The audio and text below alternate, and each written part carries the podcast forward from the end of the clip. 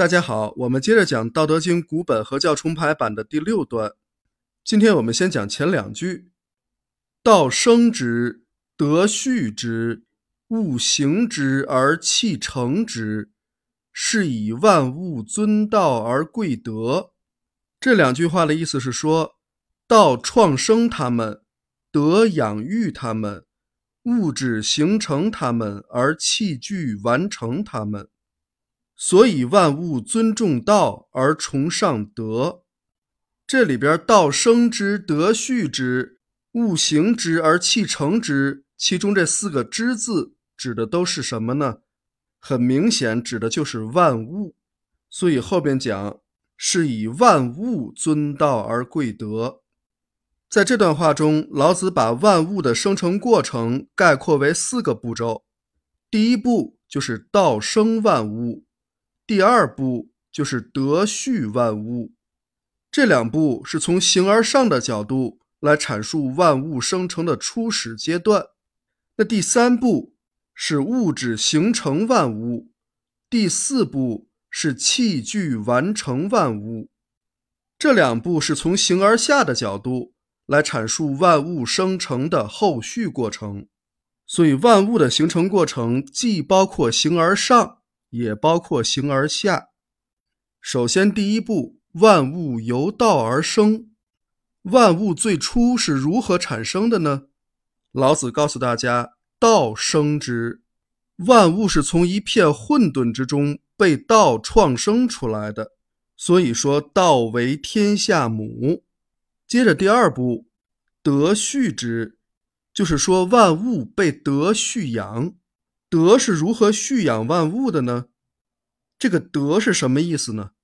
德在人类社会表现为群体的良知。德者心德也。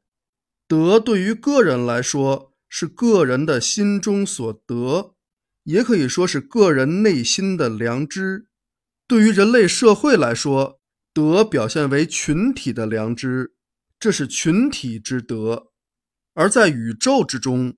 德是什么呢？德应该是整个宇宙的良知。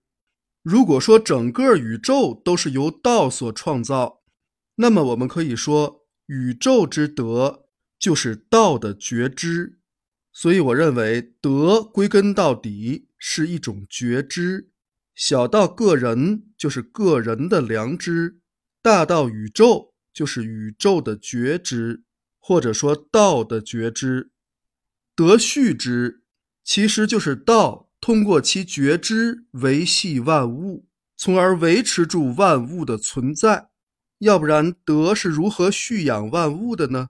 这就涉及到了一个非常深邃的奥秘：宇宙产生于一个想法，这就是关于万物生成的形而上部分。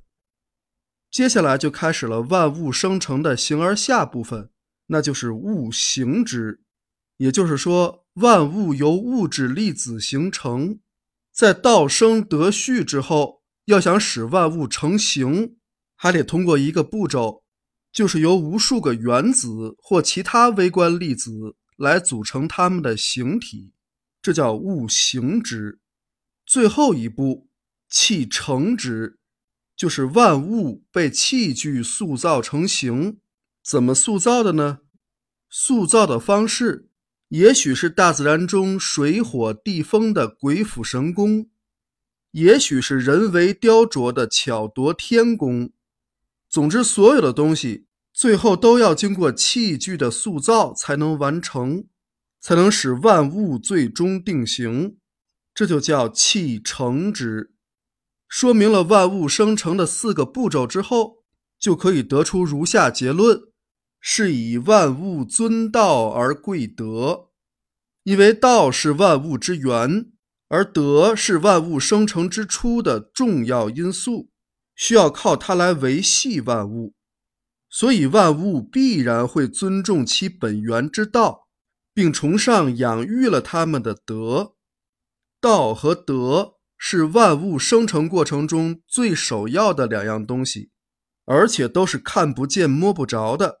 都是形而上的东西，正因为道和德如此重要，所以老子写下的《道德经》主要讲的就是这两样东西，所以我们才会把老子的五千言称为《道德经》。好，今天我们先讲到这里，感谢大家的收听，我们下一讲再见。